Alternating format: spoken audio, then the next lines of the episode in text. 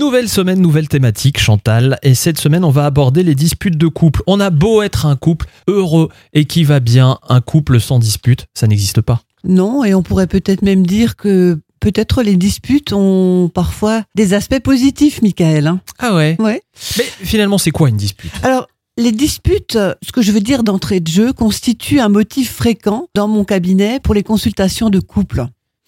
Les couples se plaignent de se disputer de plus en plus souvent, par exemple.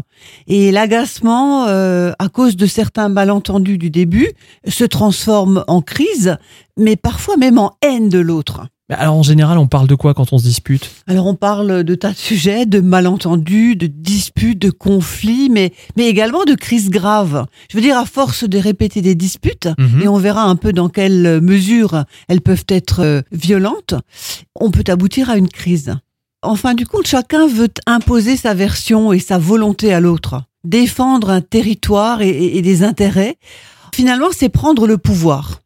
Alors qu'on pourrait s'écouter, tout simplement. Alors qu'on pourrait s'écouter, euh, on va l'interrompre l'autre durant ses explications et le contrer même avant qu'il ait terminé. Je le vois moi quand les couples se disputent parce qu'ils se disputent également dans les consultations. Donc la tension monte, euh, il y a des sentiments mitigés et contradictoires et la bagarre démarre. Oui, mais en général, on s'aime toujours, quand même, même si on se dispute. Oui, mais attention, car ces disputes chroniques, comme on le disait, finissent par entacher le fait que l'on s'aime, comme vous dites, hein, Michael. Mhm.